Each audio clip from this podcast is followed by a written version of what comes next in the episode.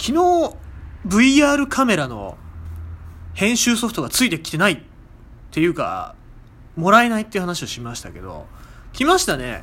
えっとね、メール、違うメールアドレスで、お前んとこちょっと編集ソフト来てないよ、ちょうだいっていうメールをね、別のメールアドレスから送ったら、それから30分後ぐらいに来ましたね。早い非常に早い。いや、さすがにね、対応が早いですね、中国の企業っていうのはね。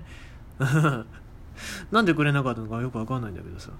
んでよ、あ編集ソフトを立ち上げて撮ってたね、データを編集してたんですよね。編集っていうかその、そのまんまだと VR 動画として成り立たないので、まず、えー、なんか、あー、なんか編編集、その用語を忘れたな、忘れましたけど、それをしないといけない。なん、な、な、な、なんかしない、なんかしないといけないですよ。あの、トランスフォームしないといけないですよ。ね。動画ファイルをね、この、なんかガシャーンつってね、ロボットにしないといけないんですよ。v、VR マンつってやらないといけないんですけど、それをしないといけないんだけど、まあ動画ね、しないとわからないんですよね。で、なんでしないとわからないかっていうと、僕、その360度カメラを設置して、で、僕映ってたらいけないじゃないですか。ずっと映ってたら顔隠さないといけないし、そんな手間ないので、置いて設置してわーって逃げたんですよ。カメラが見えない位置に。だから僕からカメラが見えないっていうことはカメラからも僕は見えないわけですよね。だからその位置にじーっといるから、カメラに何が映ってるかってわからないんですよね。で、撮影した場所。撮影した場所が、えっ、ー、と、まあ、昨日言いましたけど、その、木漏れ日の森っていう鳥だけがいるケージね。っていうか施設ね。そこで撮影をしてたんですけど、まあ、編集書き、書き出しにだいぶ時間かかって、1時間ぐらいかかったかな。で、1時間かかって、よし、できたと思って中見たら、なんも映ってない。なんも映ってない。たまにさ、うずらがひよひよひよつって地面を歩いてくる場所なんですよ。よく来るんだよ。ね。それもいない。なんも映ってない。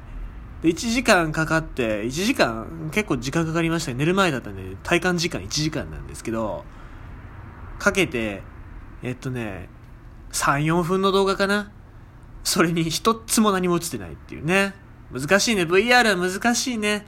もうちょっとなんか確実に撮影できる被写体のところで撮った方がいいのかなっていうのがちょっと反省ですかね。なんでまあ、長崎行った時にバイオパークとかでカピバラとか撮ってみようかななんてそういう感じですね。ただ、ただよ。ただその場合僕映っちゃいけないからわーって逃げないといけないし、で、隠れて、撮ってる間に、その、今借りてるカメラをカピバラさんにかじられたりした場合はもう、もう終わりですね。僕は、弁償しないといけないから。うん。まあまあちょっと悩みどころだけど、ね、面白いものを作りたいから、いいかなっていう感じですね。はい。えっ、ー、と、そんなこんなで今日も動物の話しますけど、ツイッターでバズってましたね。なんだっけ？えっ、ー、とね、コヨーテ。コヨーテとアナグマが排水溝を通って使って賑やかな高速道路の下を一緒に渡ってるっていうこれなんですけど、えっ、ー、と、どこから話そうかな。まあ、まず、えっ、と、この話をする前に、よくね、動物のロードキル、まあ、道で動物が引かれるって話があるんですけど、そのために、それを防止するためにね、えー、動物用の横断歩道、これなんて言うんだったっけえー、アニマルパスウェイ、ね、えー、を置こうっていう考え方がよく最近ありますね。よく、ほら、天然記念物のいるところだと、高速道路とか道路で天然記念物の動物が引かれて死んじゃってるっていう事件が、事故がよくありますのでね。でさ、しかもみんな、車の免許取った時に言われたかな免許取る時に、もし道で、に猫が飛び出してきた場合は、かわさずにそのまんま引いてくださいっていう指導されましたよね。僕はそう言われたんだけど。嫌だなと思って猫もタヌキも引きたくないなと思うんですけどね。ただその、なんだろう。人間が死ぬよりはマシだろうぐらいのね、えー、多分理論だとは思いますけども、まあ、事故を起こしたやつ、自分だけじゃなくて他の人も殺しちゃうかもしれないですからね。えー、よけたことによって。まあ、そう考えればって話もあるんだろうけど、まあ、それを防止するために、その動物がもともと住んでた場所に道を作るわけですからね動物用のその横断歩道というか通る場所をね作ってあげようみたいな考え方もあるんですけどこれはどうなんだろうね排水溝なのかなそれともそのアニマルパス用に作った、えー、道なのかなっていうの気になりますけどね。ほんであの僕もしそうだったらちょっと喜ばしいよね。そこをアナグマもコヨーテも使ってくれてるっていうなんか喜ばしい映像だなと思いますけどもね。2019年11月23日の映像らしいですけどもね。